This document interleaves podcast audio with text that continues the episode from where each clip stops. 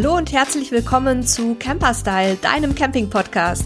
Ich bin Nele. Und ich bin Sebastian. Und heute haben wir uns mal das große, große Thema Wohnmobilversicherung in die Sendung reingeholt. Das haben sich ganz viele gewünscht. Wir selber uns auch schon ganz lange. Und da das ja natürlich auch ein sehr komplexer Bereich ist, haben wir uns einen kompetenten Experten mit an Bord geholt und zwar Dieter Scheffler, der ist Geschäftsführer bei der RMV Reisemobilversicherung GmbH.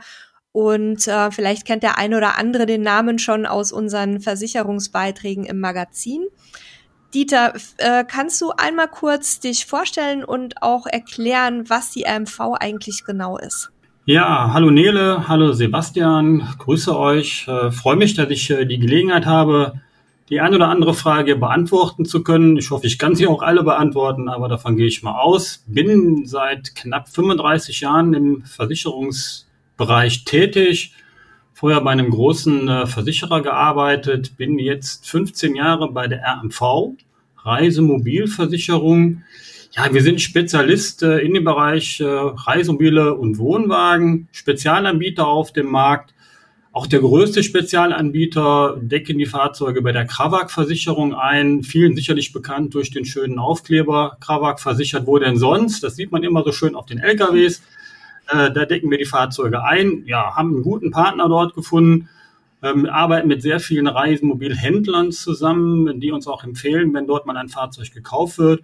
Das ist so unser Part und wir versuchen durch den Spezialtarif, den Herr Mühlenbruch, also Gesellschafter, Geschäftsführer, äh, mit mir zusammen auf den Weg gebracht hat, äh, dann auch an die Kunden zu bringen. Wo man sagen muss, wir haben uns da super zusammengefunden.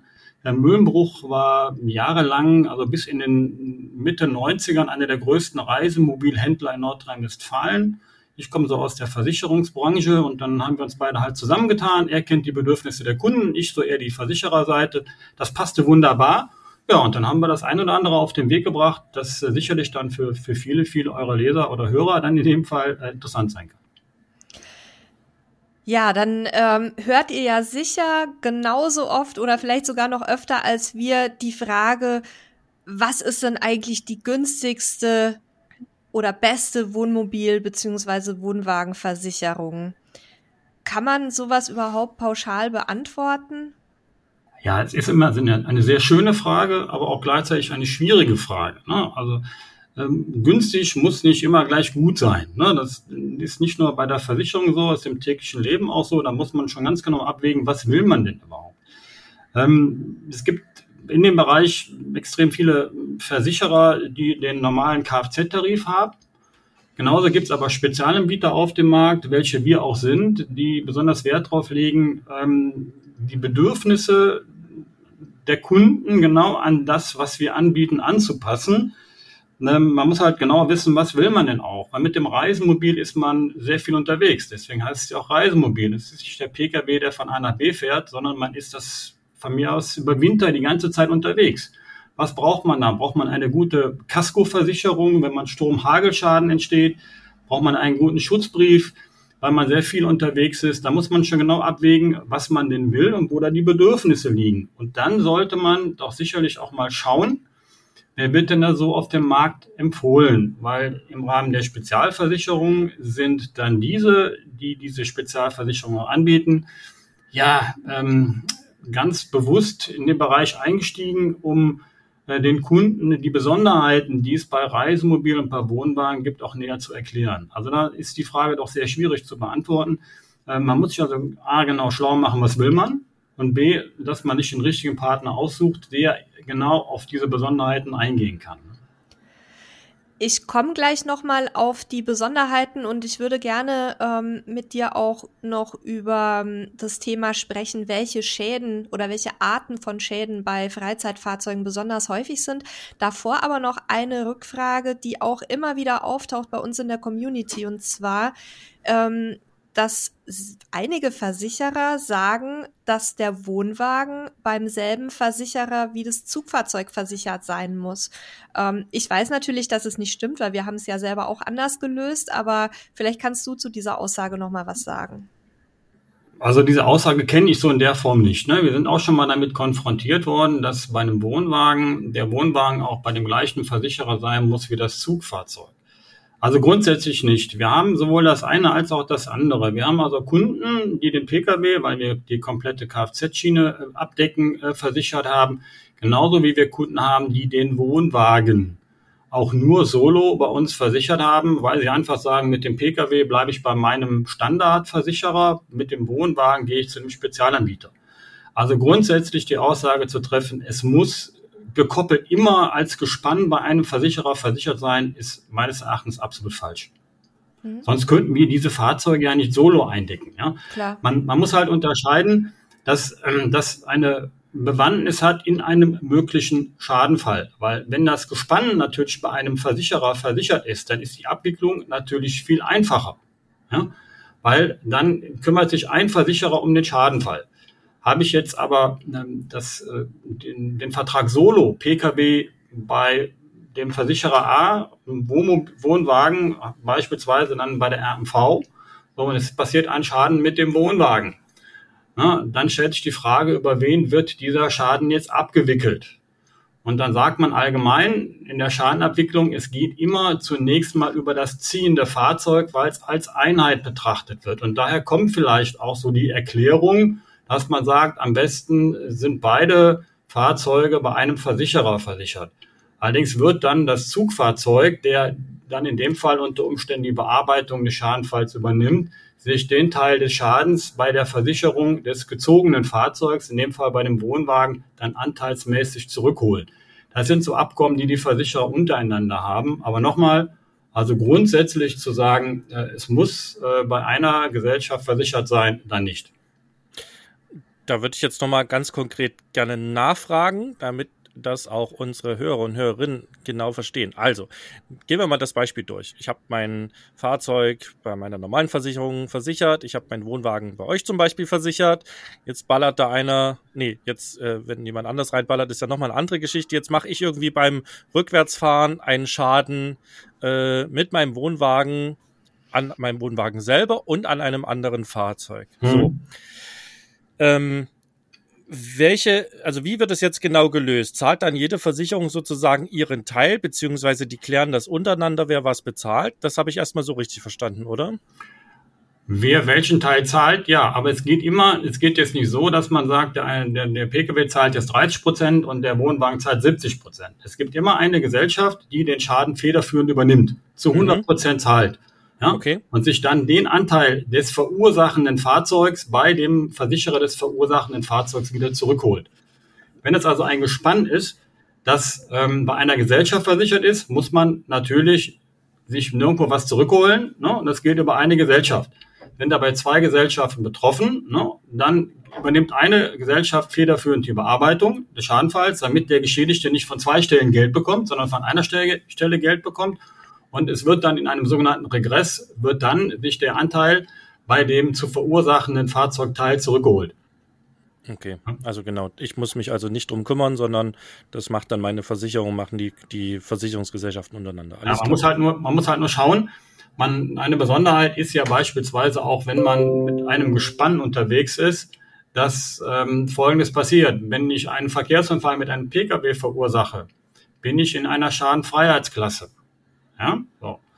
Und wenn ich in einer Schadenfreiheitsklasse bin und äh, ich habe einen Verkehrsunfall, werde ich im nächsten Jahr natürlich aufgrund des Unfalls zurückgestuft. Beispielsweise, ich fahre mit meinem Pkw in einer Schadenfreiheitsklasse 20 und habe einen Verkehrsunfall.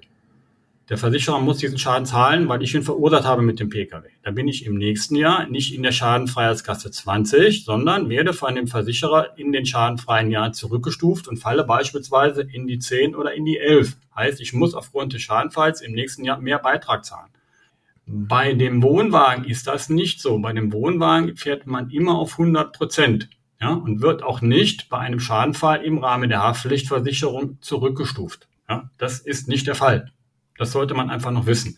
Also wenn ein Schaden durch den Wohnwagen verursacht wird und der Wohnwagenversicherer würde im Rahmen der Haftpflichtversicherung den Schaden bezahlen müssen, weil der Wohnwagen beispielsweise ausgeschert ist ja, oder der hat sich gelöst und er fährt irgendwo gegen, dann zahlte die Wohnwagenversicherung aus der Haftpflichtversicherung heraus den Schaden entweder an der Leitplanke, an dem anderen Fahrzeug oder an dem Gegenstand, das der Wohnwagen beschädigt hat. Aber im nächsten Jahr würde man bei dem Wohnwagen nicht zurückgestuft werden, weil es bei Wohnwagen keine Schadenfreiheitsklassen gibt. Ja. Das ist nochmal das Entscheidende. Zu den Schadenfreiheitsklassen komme ich auch gleich nochmal. Ähm, da habe ich noch ein paar mehr Fragen zu.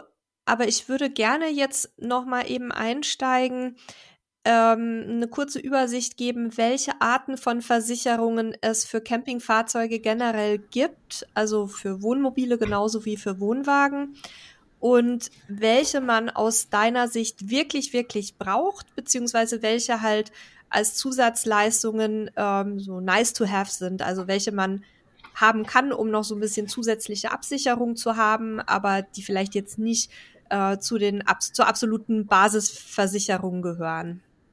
Also welche welche verschiedenen Versicherungsmöglichkeiten habe ich für so ein Campingfahrzeug?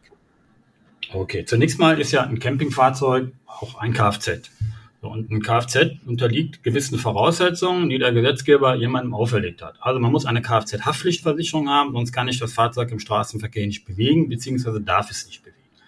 Es ist immer so, eine, das ist eigentlich eine sehr schöne Frage, weil dann kann man auch dann in einem Atemzug erklären, dass in dem Moment, wo ich eine sogenannte EVB bei der Zulassungsstelle abgebe, elektronische Versicherungsbestätigung, Versicherer kürzen immer alles gerne ab, deswegen EVB, ja, habe ich automatisch schon Versicherungsschutz in der Haftpflichtversicherung. Viele Kunden denken, okay, jetzt habe ich noch keinen Versicherungsvertrag gemacht und habe noch keinen Versicherungsschutz. Den Versicherungsschutz habe ich aber in dem Moment, wo ich diese Deckungskarte, ich nenne sie einfach jetzt mal so, bei der Zulassungsstelle abgebe. EVB ist ein Zahlen-Buchstaben-Code, den ich einfach nur an, bekannt gebe. Dann habe ich mein Fahrzeug angemeldet und genieße Versicherungsschutz. Der Antrag kommt dann im Zug direkt danach zustande, weil dann der Kunde ja beispielsweise dem Versicherer oder uns den Versicherungsantrag zur Verfügung stellt. Ja. Wenn ich diesen Versicherungsvertrag zur Verfügung stelle und ich habe auch bei, der, bei dem Antrag, den ich gestellt habe, als ich diese EVB bekommen habe, auch die sogenannte Casco-Versicherung, Vollkasko und Teilkasko beantragt, habe ich auch bei Zulassung des Fahrzeugs bereits Versicherungsschutz in der Vollkasko und in der Teilkasko, obwohl noch kein Versicherungsvertrag vorliegt. Ja, das sollte man an der Stelle auch wissen, weil viele Kunden fragen, hm, ich habe mein Fahrzeug angemeldet, ich habe noch keine Versicherungspolice bekommen, habe ich überhaupt schon Versicherungsschutz? Ja, hat er, weil er ohne Zulassung des Fahrzeugs mit einer EVB ja gar nicht im Straßenverkehr fahren darf. Und der Versicherer gibt dann einen vorläufigen Versicherungsschutz. So nennt man das einfach in dem Versicherungsdeutsch, ja, also ne, vorläufiger Versicherungsschutz, bis die Versicherungspolice erstellt ist. Dann wird aus dem vorläufigen ein endgültiger Versicherungsschutz. Das ist die Haftpflicht. Die Casco, wenn beantragt, besteht die auch schon zu dem Zeitpunkt, wo ich das Fahrzeug zulasse. Der Antrag kommt rein und der Kunde vereinbart Folgendes. Empfehlenswert logischerweise eine Casco-Versicherung, die sich unterteilt in Voll- und Teil-Casco-Versicherung. Ähm, ist ähnlich wie beim Pkw. Ne? Das heißt nicht nur ähnlich, sondern im Prinzip ganz genauso. Man genießt einen Versicherungsschutz im Rahmen der Vollkaskoversicherung dann, wenn ich selber einen Schaden an meinem eigenen Fahrzeug beispielsweise durch einen Verkehrsunfall verursache. Was aber viele nicht wissen, auch die sogenannte Mut- und böswillige Zerstörung. Fahrzeug wird ringsrum zerkratzt. Von wem auch immer, Fußballfans oder wem auch immer, ähm, dann das Fahrzeug mit einem Schlüssel zerkratzt wird, ja, ne, wie auch immer. Mir selber persönlich auch schon passiert das zahlt auch die Vollkaskoversicherung. Ist eine Mut- und böswillige Beschädigung. Die Teilkaskoversicherung hingegen zahlt Schäden, die dadurch entstehen, dass beispielsweise Unwetterereignisse vonstatten gehen. Sturm, Hagel, Überschwemmung. Hinzu kommt natürlich der Diebstahl des Fahrzeugs, Brandschäden, Glasschäden und sogenannte der sogenannte Zusammenstoß mit Tieren. Früher nannte man das äh, immer so schön diese Haarwildklausel. Ich habe das noch bei der Prüfung vor 35 Jahren gelernt. Das war die Haarwildklausel, die gibt es also nicht mehr. Das heißt jetzt Zusammenstoß mit Tieren. So. Das sind so diese Ereignisse, die im Rahmen der Teilkaskoversicherung versichert sind. Und ähm, für ein Wohnmobil ganz unabdingbar. Ich stelle immer so ganz gerne die Fragen, wenn wir neue Mitarbeiter hier bei uns im Haus haben und ich die so schön schulen darf. Was meint ihr denn, was das größte Risiko bei einem Wohnmobil ist? Die Vollkasko oder die Teilkaskoversicherung. Was würdest du denn sagen, Nele? Ähm, ich würde auf Hagel oder Glasbruch tippen. Okay. Also Hagel, weil uns das selber schon passiert ist und weil ich gefühlt 380 Leute kenne, die auch Hagelschäden an ihren Fahrzeugen haben, weil es halt einfach ein Wetterereignis ist, was, was sehr häufig auftritt und die, Fra die Fahrzeuge stehen meistens im Freien, ähm, außer man hat irgendwie einen teuren Hallenplatz. Und Glasbruch, also bei, würde ich mal bei Wohnmobilen eher tippen, weil viele ja also eine, eine sehr große Frontscheibe vor allem auch haben. Und auch Glasbruch ist uns selbst schon passiert. Und dann hat man ja immer das Gefühl, das, was man selber schon durch hat, ist irgendwie so die Norm. Also ich würde auch die Teilkasko ähm, als größeres Risiko für den Versicherer erstmal einschätzen, weil da wahrscheinlich deutlich mehr Schäden zustande kommen, weil man mit so einem Wohnmobil und so einem Wohnwagen doch nochmal, würde ich jetzt vermuten, deutlich sorgsamer umgeht als vielleicht mit einem Pkw. Also allgemein auf die gesamte Bevölkerung gesehen. Okay, im Prinzip habt ihr beide die Frage richtig beantwortet, also 100 Punkte. Ihr hättet jetzt Yay. diesen Test bestanden, sehr schön. Nein, also ist in der Tat wirklich so, ähm, dass der, der größte Anteil im Rahmen der Kaskoversicherung die Teilkaskoversicherung ist. Dann nicht nur wegen der Möglichkeit des Diebstahls des Fahrzeugs, man hat direkt einen sehr hohen Schaden, sagen wir mal Durchschnittswert von einem Wohnmobil liegt zurzeit zwischen 60 und 70.000 Euro Neuwert. Ja, so, das ist so ein bisschen so der Durchschnitt. Ähm, wenn man, wenn man jetzt aber davon ausgeht, dass das Fahrzeug, so wie du richtigerweise sagtest, Nele, äh, nahezu immer den Witterungsverhältnissen ausgesetzt ist, ja, dann steht das Fahrzeug nahezu immer im Freien. Also Sturm und vor allen Dingen auch Hagelschäden, ne, die ändern die veränderten Wetterverhältnisse, spielen dabei eine sehr große Rolle. Ja im letzten Jahr sicherlich ein bisschen verschont, aber vor drei, vier Jahren hat es mal ganz kräftig gehagelt und dann immer, wenn es hagelt, dann zucken wir alle hier mal zusammen, weil dann steht das Telefon still wegen den vielen, vielen Schadenmeldungen.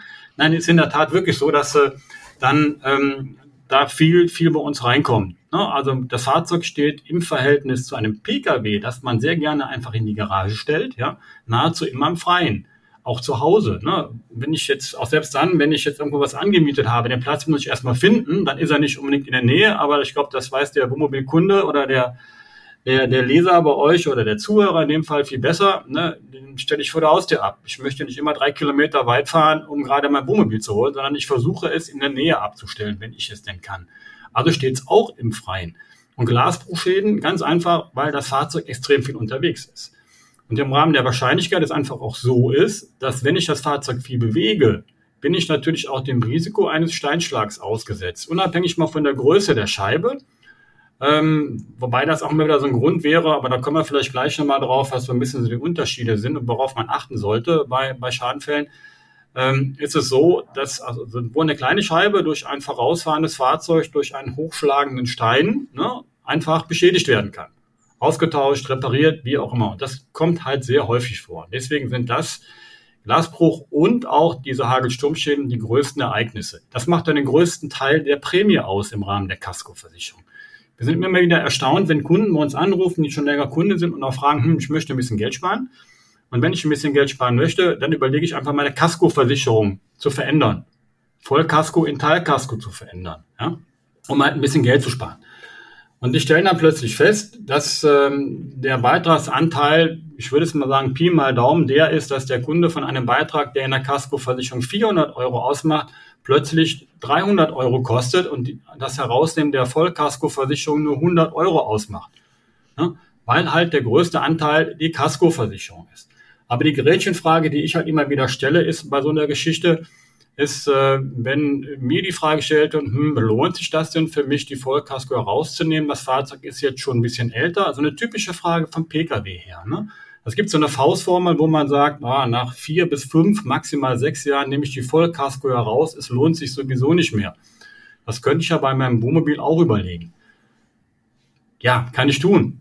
Ich spreche aber im Zweifel über einen ganz anderen Wert des Fahrzeugs. Kaufe ich mir ein Fahrzeug, das einen Wert von 70.000 Euro hat, stelle ich halt die Frage, okay, wie viel ist denn Ihr Fahrzeug heute noch wert? Boah, mit Sicherheit 45.000 Euro. Okay, wenn das Fahrzeug noch 45.000 Euro wert hat und das jetzt ein Pkw wäre, würden Sie den Pkw denn jetzt Vollkasko versichern oder würden Sie den Pkw nur Teilkasko versichern? Und die Frage ist dann ganz einfach beantwortet, nee, dann würde ich auch die Vollkasko nehmen. Wobei sich dann die Frage stellt, wieso möchte man denn bei einem Wohnmobil, das noch einen solchen Wert hat, denn da die Vollkasko herausnehmen, wenn man 100, sagen wir mal 150 Euro sparen kann. Ja. Also ist dann gespart am falschen Ende, ne? weil man, was man immer wieder unterschätzt ist, dass diese Mut- und böswilligen Beschädigungen vorkommen und gerade mit einem Wohnmobil man sehr schnell auch mal einen Schaden erleiden kann beim Zurücksetzen oder halt sonst wie. Und was man auch nicht vergessen darf, ist, das passiert ja auch schon mal leider, dass man ein Fahrzeug abstellt und kommt zurück und man hat eine Beule im Fahrzeug. Jemand ist dagegen gefahren, hat Fahrerflucht begangen, er ist nicht mehr zu ermitteln. Ja? In dem Fall ist es dann auch so, dass dies ein Schaden im Rahmen der Vollkaskoversicherung ist. Ja? Und der auch über die Vollkaskoversicherung abgewickelt wird.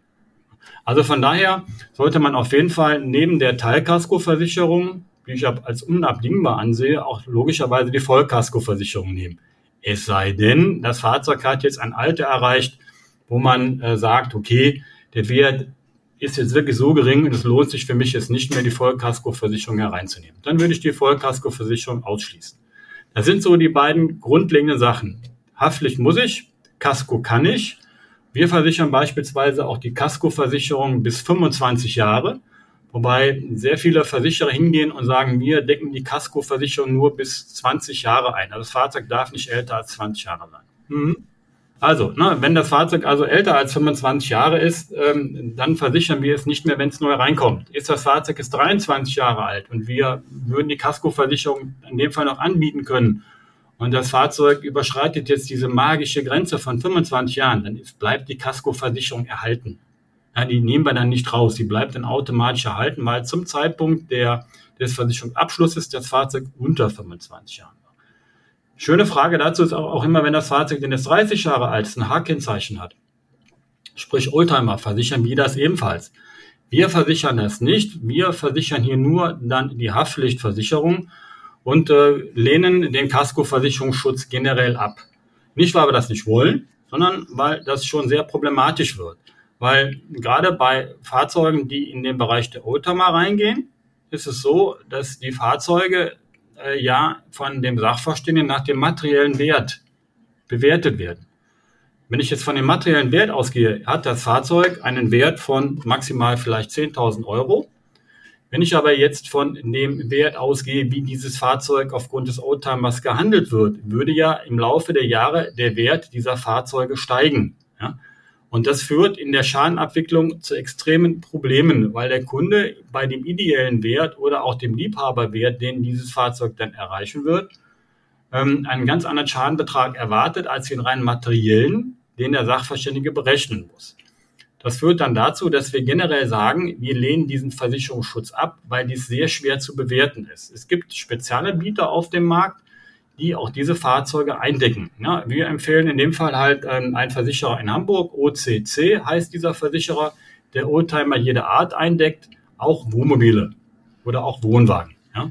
Da würde ich Ihnen empfehlen, weil ähm, die dort ähnlich wie wir in dem Bereich unter 25 Jahren spezialisiert sind, die in dem Bereich der Oldtimer ebenfalls äh, da in diese Nische hineingeraten sind. Ja. Vielleicht das so zum Thema, um die Kaskoversicherung abzurunden. Ähm, da habe ich, was, da was, hätte ich noch eine Rückfrage ja? zu Dieter. Ähm, wenn mhm. wir jetzt hier über materielle und immaterielle Werte sprechen. Wir haben ja gerade im Campingbereich häufig den Fall, dass Leute ihre Fahrzeuge ausbauen selbst. Ähm, da stecken zum einen tatsächlich messbare Werte drin, zum anderen aber ja auch mögliche Wertsteigerungen für ein Fahrzeug, wenn ein Ausbau zum Beispiel besonders schön ist. Wie wird sowas denn versicherungstechnisch gehandelt? Generell immer vom, vom materiellen Wert. Ne? Also mhm. äh, wenn das Fahrzeug schön aussieht, ist toll, äh, wobei das auch sehr subjektiv sein kann, ne? was schön und was toll ist und äh, ob man das jetzt noch eingebaut hat oder ob man dies oder jenes hat, ob man das vergrößert hat, wie die Nasszelle aussieht oder wie der, wie der Schlafbereich aussieht, äh, wie viel Mühe man dann verwendet äh, hat. Ähm, sagen wir, das ist immer, immer sehr schwierig zu beurteilen. Also neben dem Selbstausbau, da komme ich dann gleich zu, das kann ich ja gerne nochmal erklären, wie auch das bewertet wird. Es ist auch bei anderen Fahrzeugen nicht anders. Ne? Wenn ein Kunde ein Wohnmobil kauft und sich jetzt komplett eingerichtet hat, damit zwei Jahre unterwegs hat, war und plötzlich dieses Fahrzeug entwendet wird und dann muss ich ein neues Fahrzeug kaufen oder möchte sich ein neues Fahrzeug kaufen, hängen sehr viele Erinnerungen an diesem Fahrzeug. Sprich, ne, diese Sachen immateriell, die kann man da in dem Fall gar nicht ähm, bewerten, die kann man auch nicht beurteilen, immer nur materiellen Wert. Und bei einem Selbstausbau ist es da nichts anderes. Ne? Das, äh, ein typischer Selbstausbau ist entweder ein LKW, den ich umrüste, ja, oder aber indem ich äh, einen Kastenwagen nehme, äh, den ich dann nach den Vorgaben ausbaue, die ich haben muss, um dies als Wohnmobil zulassen zu können, angefangen von der Stehhöhe zu anderen Geschichten, äh, wobei ich dann hingehen kann und dieses Fahrzeug auch als Wohnmobil versichern kann. Wir decken dieses Fahrzeug ebenfalls ein. Es ist immer sehr schwierig, das zu beurteilen, weil es ist ja auch eine Frage der Prämienfindung. Ne? Wir gehen ja äh, über den Listenneuwert und viele Kunden sagen, super, wie soll ich hier den Listenneuwert ermitteln, wenn ich ja gar nicht weiß, äh, wie dieses Fahrzeug als Listenneuwert gehandelt wird. Ich habe es selber zusammengestellt, um es mal ganz platt zu sagen. Mhm. Okay, wir gehen dann von dem Fahrzeugwert reell aus. Was hat denn das nackte Fahrzeug damals gekostet? Zuzüglich der verwandten Materialien zum Ausbau des Fahrzeugs.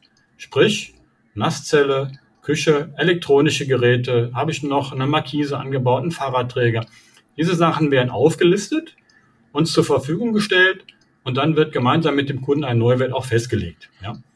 Dann darf man auch in dem Fall nicht päpstlicher sein als der Papst. Wir wollen da auch nicht von jeder Schraube einen Beleg haben, sondern grob halt von den wichtigsten Bereichen, sodass wir das nachvollziehen können. Das hat ja auch die Bewandtnis, dass in einem möglichen Schadenfall der Kunde immer dokumentieren kann, genau das habe ich dazu verwendet. Weil ein möglicher Sachverständiger muss ja in einem Schadenfall auch eine Bewertung vornehmen. Und das ist bei einem Selbstausbau immer sehr schwierig, weil bei einem Totalschaden oder bei einer Totalentwendung bei älteren Fahrzeugen immer der sogenannte Wiederbeschaffungswert zum Schadenszeitpunkt gezahlt wird. Und den legt ein Sachverständiger fest, indem er prüft, wie wird ein solches Fahrzeug mit einer solchen Beschaffenheit auf dem Fahrzeugmarkt gehandelt und wie viel muss ich aufbringen, um dieses Fahrzeug so wieder zu beschaffen. Im Zweifel gibt es das ja gar nicht mehr, weil ich es selber zusammengestellt habe. Ja? dann wird man hingehen und sagen, welche Werte habe ich verwandt, um dieses Fahrzeug so herzustellen und welche Werte muss ich aufbringen, um dieses Fahrzeug so wiederherzustellen. Und das wäre dann der Wiederbeschaffungswert. Dazu auch noch mal eine kleine Zwischenfrage, okay. ja. weil das ja sehr stark abweichen kann. Also es kann ja sein, ähm, dass das Fahrzeug von seinem, also der reine Fahrzeugwert plus das nackte Material sehr, sehr viel weniger wert, also wert ist oder, oder reellen Wert hat, als zum Beispiel der Markt dafür bezahlen würde. Wie wird also das gehandhabt? Richtig, aber der Kunde, ja, man muss halt so sehen. Also bleiben wir mal bei dem Selbstausbau. Ja? Selbstausbau ist immer ein sehr schwieriges Thema, weil das Thema sehr komplex ist. Gerade bei einem möglichen Schadenfall. Beim Reparaturschaden alles kein Problem. Bei einem Totalschaden oder bei einer Totalentwendung ne, wird, und da kann man immer nur bei der Formulierung bleiben, der Wiederbeschaffungswert gleicher Güte, gleicher Qualität, gleicher Ausstattung zum Schadenzeitpunkt ermittelt. Das ist keine leichte Aufgabe für einen Sachverständigen bei einem Selbstausbau. Und deswegen legen wir auch dann, bevor wir dieses Fahrzeug eindecken oder versichern, auch großen Wert darauf, dass wir möglichst viele Belege vorliegen haben. Ja. Weil dann bei einem möglichen Schadenfall dem Sachverständigen ja geholfen werden kann, um zu sagen, das sind die Aufwendungen, mit dem der Kunde dieses Fahrzeug hergestellt hat. Und diese Aufwendungen, die berücksichtigt der Sachverständige ja. Das muss man immer davon ausgehen, der Kunde hat jetzt, ich sage einfach mal, einfach nur ein ganz banales Beispiel. Das nackte Fahrzeug für mich mit Chassis oder wie auch immer hat 30.000 Euro gekostet und der Kunde hat jetzt zum Selbstausbau nochmal 10.000 Euro verwendet. Nasszelle, Bett, elektronische Geräte, von mir sogar eine Rückfahrkamera, eine Markise, ein Fahrradträger und kommt auf einen Wert von 40.000 Euro, den wir als Prämienkalkulationsgrundlage nehmen. Das ist nicht gleichbedeutend mit der Entschädigungsleistung, ist eine Prämienkalkulationsgrundlage. Erleidet der Kunde nach drei Jahren einen Schadenfall, würde er ja nicht die 40.000 Euro bekommen, sondern den Wert des Fahrzeugs nach drei Jahren zum Schadenzeitpunkt. Dann ist es Aufgabe des Sachverständigen festzustellen, wie ein solches Fahrzeug mit einer solchen Beschaffenheit, mit einem solchen Selbstausbau zurzeit auf dem Fahrzeugmarkt gehandelt wird oder welchen Wertverlust kann ein solches Fahrzeug haben? Weil auch diese Fahrzeuge werden ja gehandelt, ja, die ein gewisses Alter haben und dann wieder veräußert werden. Und dann wird von dem Sachverständigen auch ein Wiederbeschaffungswert nach drei Jahren festgelegt, der dann logischerweise nicht 40 ist, sondern vielleicht 30.000 Euro ist. Und dieser Wert ist der Wert, den der Kunde bekommt, mhm. weil der Wertverlust nach drei Jahren immer berücksichtigt wird. Ja. Und das ist das Gleiche, was nicht nur bei einem Selbstausbau so ist, sondern bei einem normalen Reisemobil, ja, das drei Jahre alt ist, dann ermittelt der Sachverständige auch, ähm, was muss ich aufbringen, um ein solches Fahrzeug jetzt, Stand jetzt zum Schadenzeitpunkt wieder zu beschaffen. Gleiche Güte, gleicher Qualität. Gebraucht, nicht neu. Ja? So. Mhm. Wie werden diese Fahrzeuge gehandelt? Entweder bei Reisemobilhändlern oder auf diversen Börsen, wo diese Fahrzeuge halt zum Verkauf angeboten werden. Und das ist der Wert, den der Kunde bekommt. Das ist so im Rahmen der Casco-Versicherung, immer, weil wir jetzt auch gerade noch bei der Casco-Versicherung sind, bevor wir zu den anderen Bausteinen im Rahmen des Versicherungsschutzes kommen, immer sehr wichtig. Also, ne, der Kunde erhält in einem Totalschadenfall, wenn das Fahrzeug älter ist, immer den Wiederbeschaffungswert zum Schadenzeitpunkt. Es wird bei einem Totalschaden noch ein möglicher Restwert in Abzug gebracht, der ja noch vorhanden ist. Und das ist dann die Entschädigungsleistung, die der Kunde bekommt.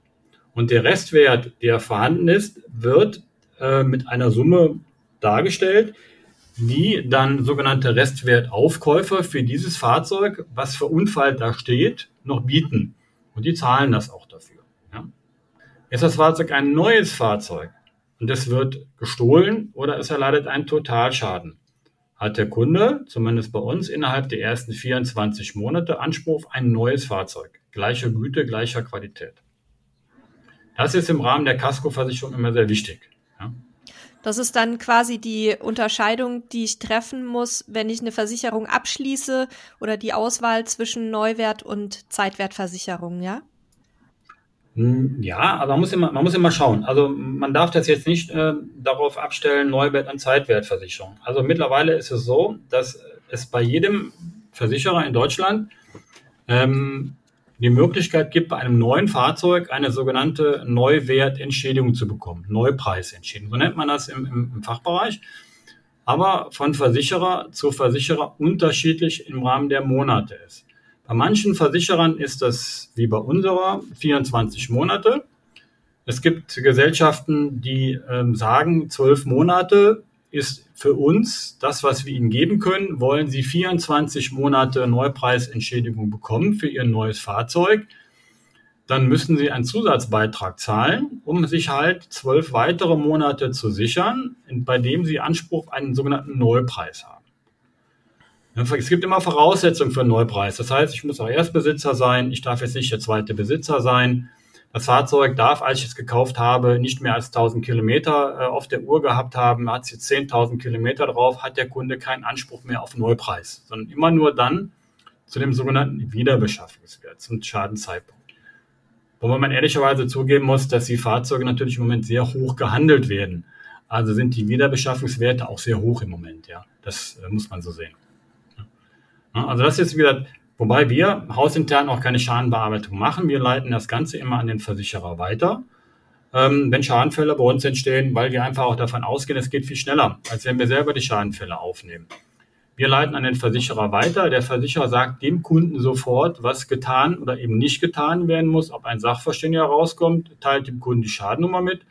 Und äh, dann ist diese 1 zu 1 Behandlung zwischen Versicherer, der die Schadenbearbeitung übernimmt, und äh, dem Kunden ja auch sofort gewährleistet. So, Sollte es mal Probleme geben, dann schalten wir uns natürlich logischerweise ein. Das ist kein Problem. Ja, das würde ich in dem Fall auch dann selber tun, weil immer Probleme zu Schadenfällen halt über meinen Tisch laufen. Ne? Ich würde jetzt noch mal kurz ähm, zu den Zusatzausstattungen zurückkommen. Also unabhängig jetzt vom Selbstausbau oder mhm. vielleicht anders. Ich würde noch mal kurz zusammenfassen. Also für alle Selbstausbauer da draußen ähm, dokumentiert was ihr alles gekauft habt, ähm, dokumentiert das idealerweise mit den Originalrechnungen, macht Fotos. Das kann euch auf jeden Fall bei der Versicherung und vor allen Dingen im Schadenfall ähm, sehr, sehr helfen. Also das, äh, glaube ich, ist sinnvoll, da sich einen Ordner anzulegen oder das auch digital zu machen. Und jetzt aber nochmal zu meiner eigentlichen Frage. Ähm, wie kann ich denn jetzt generell bei meinem Fahrzeug im Zusatzausstattung versichern? Also wenn ich jetzt zum Beispiel Solar nachrüste oder eine Markise oder Klimaanlage entweder auch schon dabei habe oder eben auch nachrüste. Wie, hm. wie kann ich das machen? Neuwert, Zeitwert? Wie also, läuft das Ganze ab? Also grundsätzlich ist, ist, das immer so, dass äh, wir ja mit dem zur Prämienkalkulationsgrundlage, genauso wie es andere Gesellschaften auch tun, immer mit dem Listen-Neuwert rechnen. Jetzt ist so, dass wir, ähm, wenn wir mit dem Kunden sprechen, dem Kunden auch immer wieder auch zu, zu, äh, zu verstehen geben, dass zum einen entweder in, äh, in einem Sonderpaket gewisse Ausrüstungsgegenstände vorhanden waren, Fahrradträger, Markise in einem Sonderpaket, dann ist alles gut, dann ist es aus der Rechnung erkennbar. Ist es aus der Rechnung nicht erkennbar und der Kunde sagt, hm, okay, ich möchte mir in einem Monat oder in zwei Monaten eine neue Markise anschaffen den möchte ich gerne zusätzlich versichern. Oder ich habe sogar überlegt, Solar zu machen, ich weiß es aber noch nicht. Oder eine Rückfahrkamera oder ähnliches, so das, was du jetzt eben auch sagtest, Sebastian. Dann teilen wir dem Kunden mit, okay, wenn du das denn dann angeschafft hast, dann teile uns das bitte mit. Ja, reich uns schriftlich ein per E-Mail, ich habe mir jetzt folgendes Gegenstand gekauft. Wir brauchen dazu nicht zwingend die Rechnung, sondern wir brauchen den Namen des Gegenstandes, was er sich angeschafft hat, mit welchem Wert. Wenn das jetzt äh, ein Wert ist, der, sage ich jetzt mal, bei 1000 oder 1500 Euro ist, dann würden wir hierzu die Prämie verändern müssen, damit genau dieses auch mitversichert gilt. Ja. Punkt. Das gilt auch mitversichert zum Wert, wie es bei uns angegeben ist. Und zwar nicht zum Zeitwert, sondern zum Neuwert. Das ist nicht so ganz so einfach zu verstehen. Ich versuche es mal einfach darzustellen. Alle Gegenstände, die mit dem Wohnmobil fest verbunden sind, zählen zur Kaskoversicherung. Und alle Gegenstände, die dort beschädigt werden können, werden zum Neuwert entschädigt bis zur Höhe des möglichen Wiederbeschaffungswerts des Fahrzeugs. Beispiel. Wenn ich jetzt ein Fahrzeug habe, das ist fünf Jahre alt und hat noch einen Wiederbeschaffungswert von 30.000 Euro, weil es am Fahrzeugmarkt 30.000 Euro gehandelt wird. Drücken wir es mal einfach aus. Jetzt ist meine Markise beschädigt. Kostet 1200 Euro. Von mir ist 1500 Euro. Dann bekomme ich eine neue Markise, weil 1500 Euro weit entfernt vom Wiederbeschaffungswert liegt. Habe ich einen Seitenschaden und mir ist die komplette Seitenwand aufgerissen, und der Schaden liegt bei 15.000 Euro, bekomme ich eine komplett neue Seitenwand, weil die 15.000 Euro, wenn dieser Schaden 15.000 Euro, äh, Euro ausmacht, unter dem sogenannten Wiederbeschaffungswert von in dem Fall 30.000 Euro liegt. Also alles das bis zur Höhe des Wiederbeschaffungswertes äh, bekomme ich neuwertig erstattet. Sowohl die Markise als den Fahrradträger, als die Seitenwand, Stoßfänger, alles das. Ja. Wenn der Wert natürlich überschritten wird, dann liege ich in einem Bereich eines wirtschaftlichen oder technischen Totalschadens. Dann bekomme ich nur den Wiederbeschaffungswert bezahlt. Und auf die Frage jetzt einzugehen, wenn ich jetzt Gegenstände nachrüste oder kaufe, ähm, dann melde ich die dem Versicherer und diese sind dann automatisch mitversichert, unter Umständen mit einer Prämienerhöhung, weil ich ja den Wert des Fahrzeugs erhöht habe bei der Prämienkalkulation, aber die gelten in dem Fall mitversichert.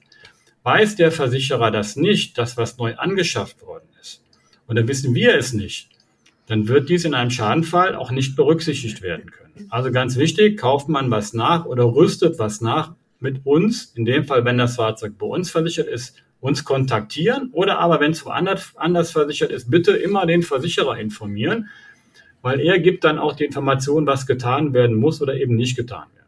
Also wir, wir handhaben das im Prinzip auch so, dass wir bei Antragstellung äh, ein Formblatt rausgeben, in dem der Kunde eintragen kann, was noch an Zusatzbausteinen am Fahrzeug vorhanden ist, die unter Umständen aus der Rechnung nicht hervorgehen, weil dies dann automatisch mitversichert gilt, ja. um es dem Kunden einfacher zu gestalten. Eine Frage, die auch immer wieder kommt, ähm, und zwar häufiger, als ich das vermutet hatte, ist ähm, die Frage nach der Versicherung für gebrauchte Fahrzeuge, bei denen ich jetzt nicht mehr ohne weiteres den Listenneupreis ermitteln kann. Also es gibt immer wieder Fälle, auch bei uns ähm, zum Beispiel in der Einsteiger-Community oder was bei uns per E-Mail eingeht, von Leuten, die haben sich ein älteres Gebrauchtfahrzeug gekauft und kriegen über normale Wege, also sprich Internetrecherche oder ähm, beim Hersteller anfragen, eben den ursprünglichen Preis nicht mehr raus. Wie geht ihr da vor? Ist immer eine der beliebtesten Fragen bei uns. Ne? Das, das wissen wir auch. Und äh, woher soll ich denn wissen, was das Fahrzeug damals neu gekostet hat? Ähm, ich habe jetzt 30.000 Euro bezahlt, wieso muss ich das Fahrzeug im Zweifel denn dann für 70.000 Euro versichern? Ja, das sind so, so, so Fragen, ja. Ähm, versucht das kurz zu beantworten, weil da kann man in epischer Breite, ne, kann man darüber referieren. Um es kurz zu halten, ist es so. Wir arbeiten mit dem Listenneuwert deshalb, weil es eine reine Prämienkalkulationsgrundlage im Verhältnis mit den möglichen schadenfreien Jahren des Kunden ist. Darüber kommen wir zu einer Versicherungsprämie. Wir fragen nicht nach Merkmalen, wie viel Kilometer wird das Fahrzeug gefahren, wo wird das Fahrzeug zugelassen, wer fährt das Fahrzeug, wie schwer ist das Fahrzeug, all das, was man beim Pkw hat. Ne? Sondern dann gehen wir über den sogenannten Listenneuwert in Verbindung mit den schadenfreien Jahren. Punkt. Das ist nur zur reinen Erfindung der Prämie nicht zu dem, was gezahlt wird. Weil viele Kunden verwechseln ja auch, wenn ich für 70.000 Euro mein Fahrzeug jetzt versichere, dann kriege ich im Schadenfall auch 70.000 Euro, obwohl es vielleicht nur 30.000 Euro wert hat, weil ich 30 dafür bezahlt habe. Nein, kriegt er nicht, sondern das ist nur die Prämiekalkulationsgrundlage. Berechnung der Schadenabwicklung ist eine ganz andere Geschichte. Die Frage, wie komme ich denn jetzt zu dem Wert des Neuwerts, gibt es immer zwei Aussagen. Habe ich das Fahrzeug bei einem Händler gekauft oder habe ich das Fahrzeug privat gekauft? Habe ich das Fahrzeug bei einem Händler gekauft, habe ich die, die einfache Möglichkeit, den Händler zu fragen, was hat das Fahrzeug denn damals neu gekostet?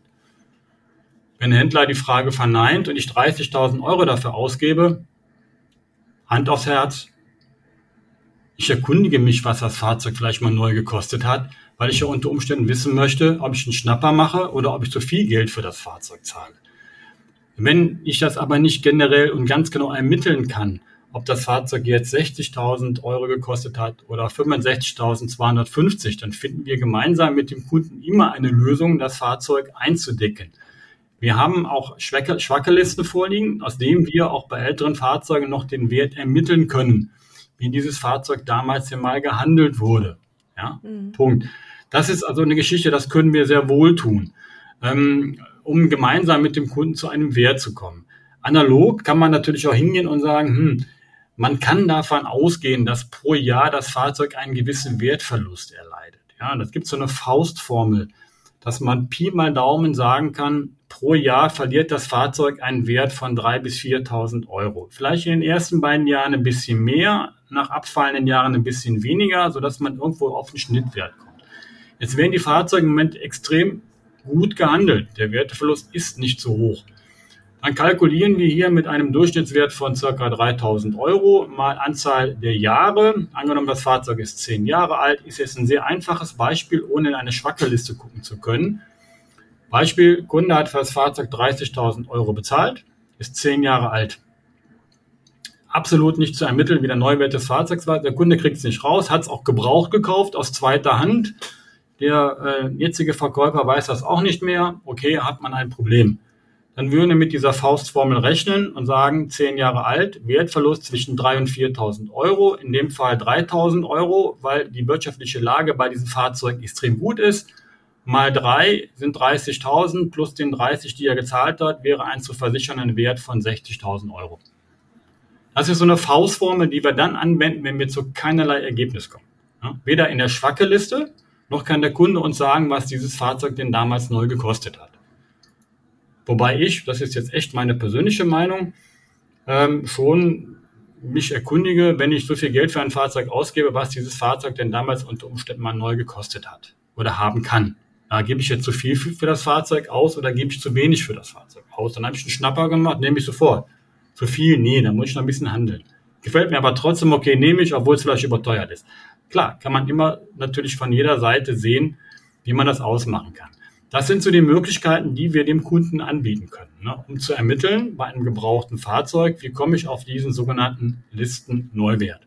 Ja. Okay. Aber wir haben, wir haben immer, ähm, also bis Stand jetzt immer eine Lösung gefunden, uns mit dem Kunden darauf zu verständigen.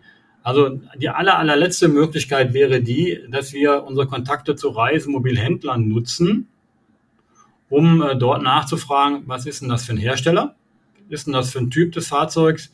Dann kannst du lieber Reisemobilhändler immer sagen, was dieses Fahrzeug denn damals gekostet haben kann. Ne? Weil wenn es über zehn Jahre hinausgeht, wird er schwer grübeln müssen und in seinen alten Listen versuchen, das in Erfahrung zu bringen, was dieses Fahrzeug denn damals neu gekostet haben kann. Wobei dann aber wiederum man von Höckchen auf Stöckchen kommt und sagt, okay, aber ich habe eine Markise dran. Ich habe aber jetzt einen Fahrradträger dran. Ne? Also man muss dann schon in einem Gespräch mit dem Kunden klären, welchen Wert haben denn diese Anbauteile. Und ähm, ich habe es bisher nicht erlebt, dass wir uns da nicht mit einem Kunden auf einen sogenannten Listen-Neuwert verständigen können. Wobei immer die Botschaft bei uns äh, doch schon ausgegeben wird, wir sind hier nicht päpstlicher als der Papst. Ja? Also wir wollen ja auch, dass der Kunde letztendlich zufrieden ist. Ja? Das, darauf legen wir dann schon großen Wert. Ja? Also auch hier würde ich zusammenfassen, sozusagen, je spezieller euer Fahrzeug ist, also sprich, je weniger es von der Stange ist und je älter es ist, desto sinnvoller ist es wirklich auch einen Versicherer zu haben, der nicht nur aus einer Webseite besteht, sondern mit dem man auch sprechen kann. Ihr habt es ja äh, gerade äh, quasi mitgenommen, was es da alles gibt und äh, dass es eben da auch Versicherer gibt, ähm, mit denen man halt einfach das besprechen kann. Und ähm, an der Stelle auch von, von meiner Seite so die Erfahrung, wir fahren ja auch ein relativ altes Fahrzeug und vor allen Dingen ein Fahrzeug, was äh, ich glaube, 360.000 Mark mal gekostet hat, also krassen Neuwert hatte. Und ähm, Disclaimer hier, auch wir sind bei der RMV versichert, weil es einfach ähm, für dieses Fahrzeug ähm, super schwierig war, überhaupt was zu finden. Und genau diese Gespräche, die, die äh, Dieter gerade angesprochen hat, die haben wir eben auch geführt, um, um irgendwie zu ermitteln, kann man es versichern und wie, wie wird es denn versichert? Also je spezieller, desto sinnvoller ist das immer. Und ähm, Gleichzeitig findet man auch tatsächlich diesen, diesen Neuwert raus. Ähm, ich habe selber viel im Vorfeld recherchiert. Ich wusste es schon, als ich zur Versicherung gekommen bin. Und wie ihr auch gerade gehört habt, äh, haben die Jungs und Mädels dort aber dann auch nochmal ganz andere Möglichkeiten, als ihr die vielleicht habt. So, jetzt haben wir aber ja viel über Geld gesprochen, Dieter. Ähm, jetzt komme ich mal zur geilsten Frage. Ich äh, hm.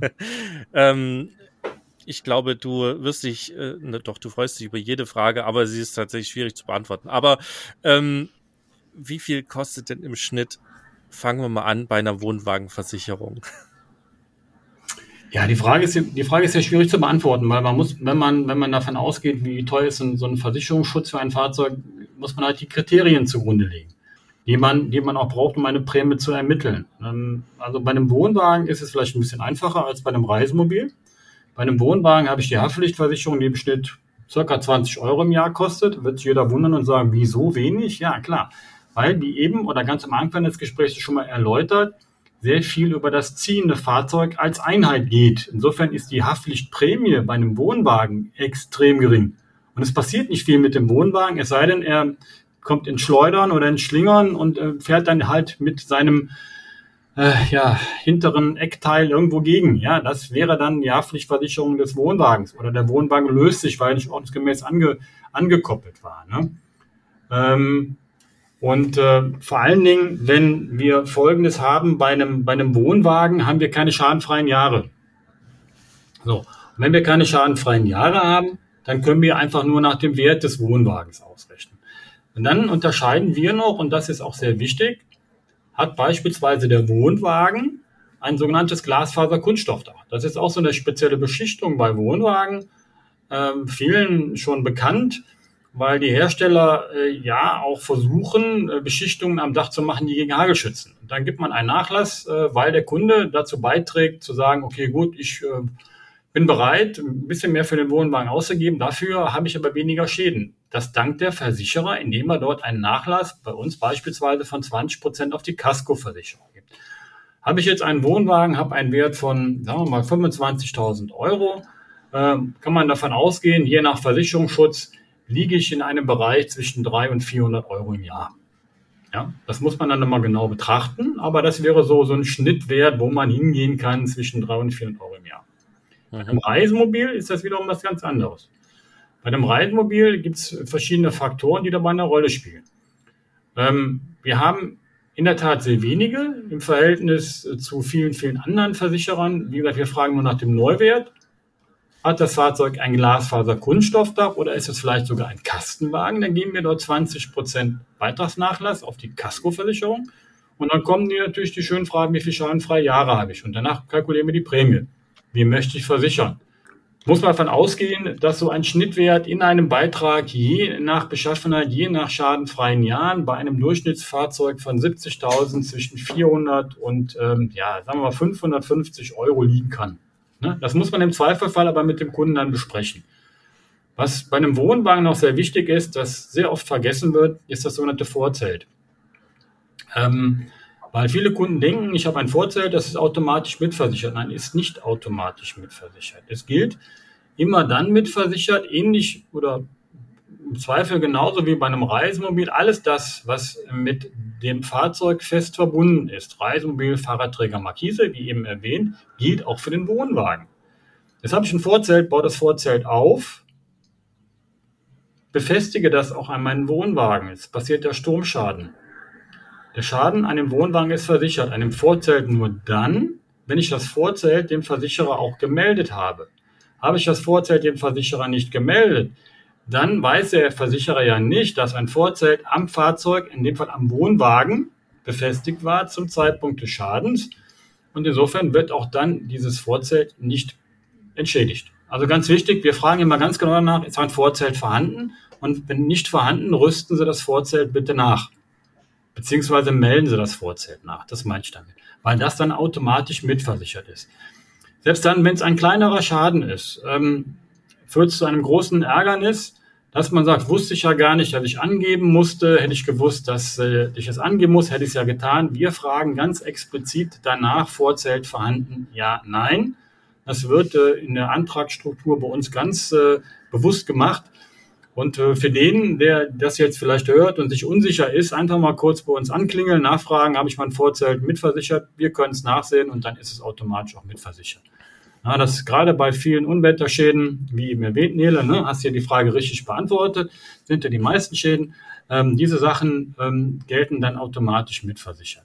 Also, nur mal auf die Durchschnittsprämie zu kommen, das ist sehr schwer zu bemessen. Ähm, wobei man aber hier unterscheiden muss, es gibt auch viele, viele, viele Anbieter auf dem Markt, die haben Tarifmerkmale eingeführt, wie zum Beispiel eine Kilometerlaufleistung. Dass man bei einem Reisemobil sagt, wenn ich jetzt wenig Kilometer fahre, zahle ich weniger Prämie.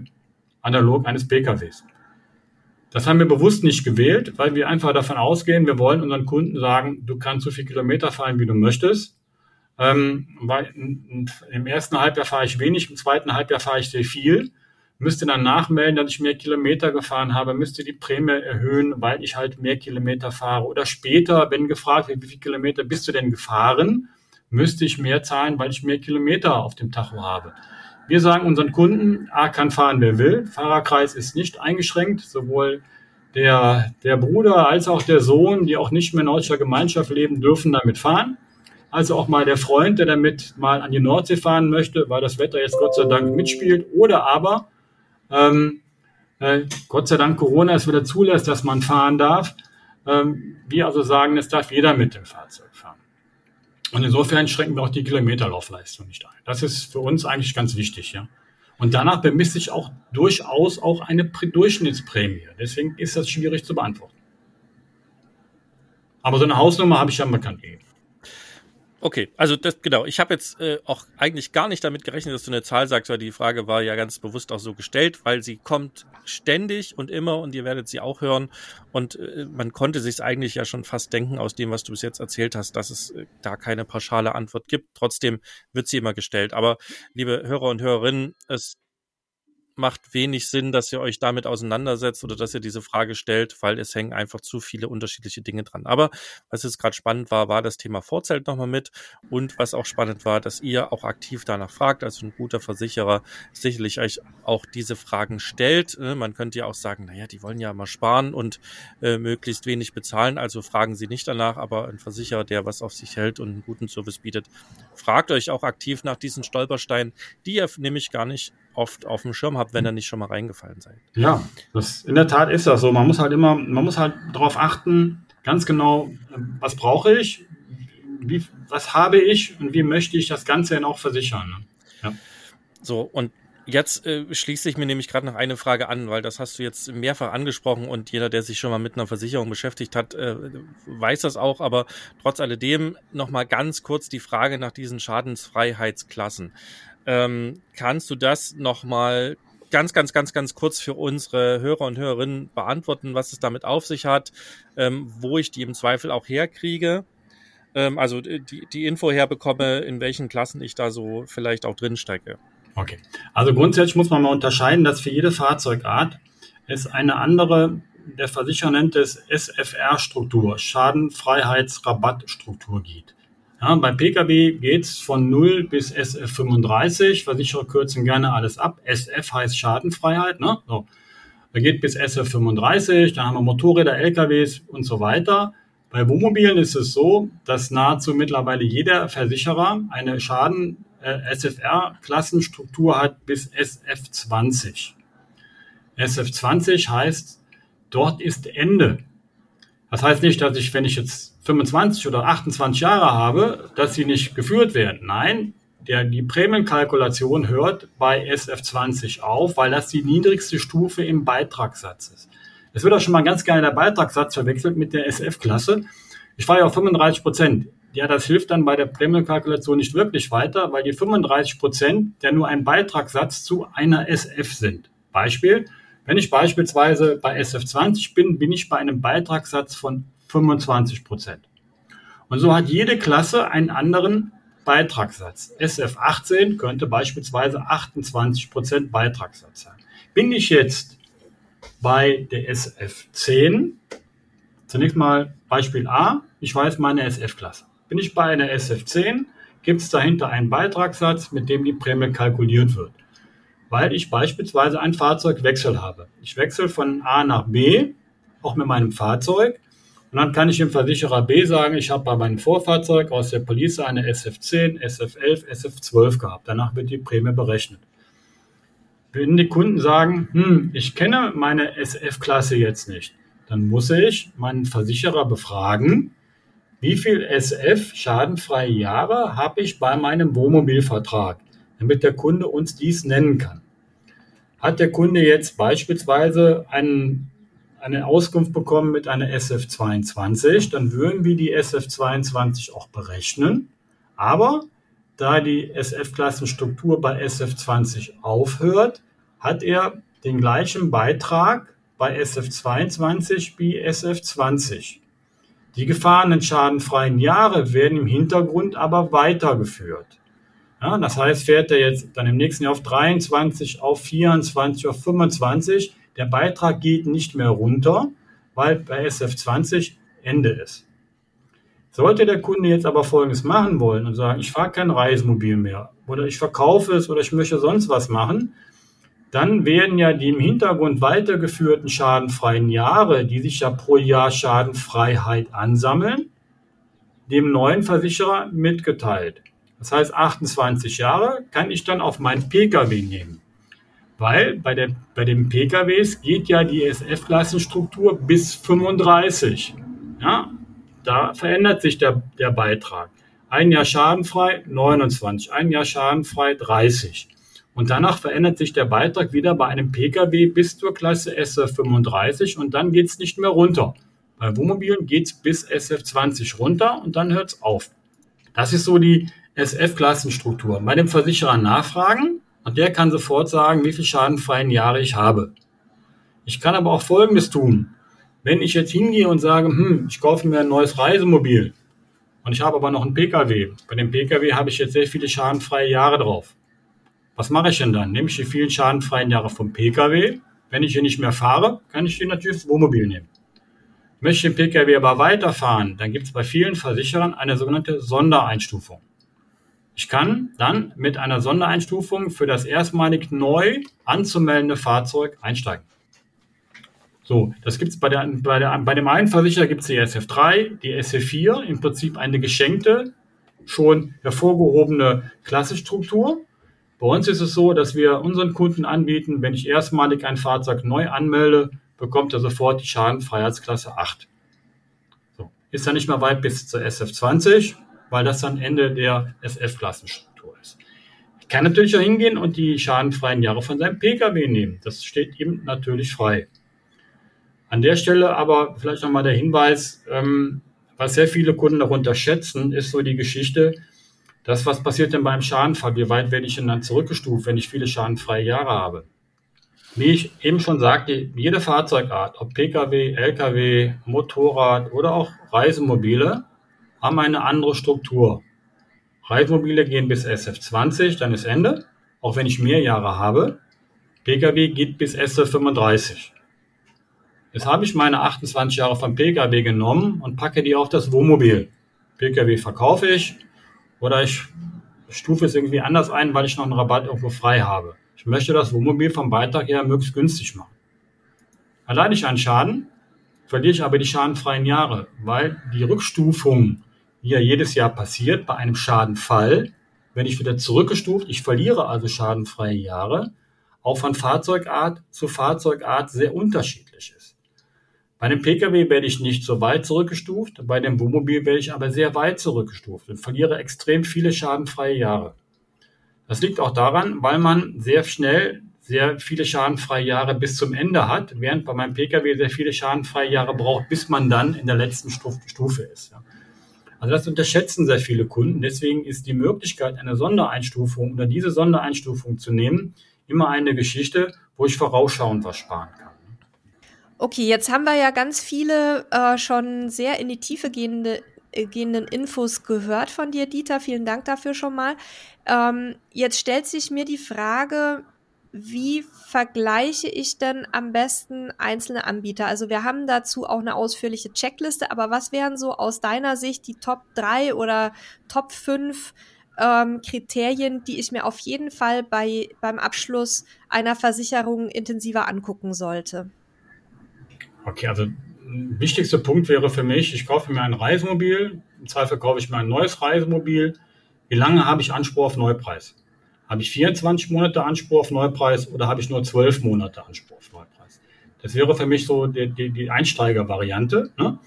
Äh, als zweiten Punkt würde ich immer darauf ablegen, gibt es hier eine Beschränkung bei den Kilometern oder im Fahrerkreis? Darf nur eine bestimmte Person mit dem Fahrzeug fahren? Dürfen alle mit dem Fahrzeug fahren? Und darf ich eine gewisse Anzahl von Kilometern mit dem Fahrzeug nur fahren, weil ich danach ja meine, meinen Beitrag berechnet. Der nächste ganz wichtige Punkt ist, ähm, wie unterscheiden sich beispielsweise die Leistungen bei den Unwetterschäden? Sturm, Hagel, Überschwemmung. Gibt es hier Einschnitte, wenn ich das Fahrzeug nicht reparieren lasse? Oder wie verhält es sich mit den Selbstbeteiligungen? Gibt also auch Anbieter auf dem Markt, die eine, die hingehen und sagen, okay, äh, der Beitrag ist XY, aber dafür ist pro Schadenfall eine Selbstbeteiligung bei einem Sturm- und Hagelschaden von 500 Euro oder aber sogar von 1500 Euro zu beachten. Da trennt sich ja die Spreu vom Weizen, weil man dann natürlich auf den Beitrag schielt, aber gar nicht sieht, dass die Leistung in einem Schadenfall eben nicht so ist, ja. Und ähm, Sicherlich kann man argumentieren, also schnell will ich keinen Schaden erleiden, das passt schon, aber gerade bei den sich verändernden Wetterverhältnissen sollte man dann immer darauf achten, dass sich extrem schnell, genauso wie du aussagtest, Nela, ne? schon Hagelschaden gehabt, passiert. Und dann auch den Schaden, den du schon hattest, Glasbruchschäden.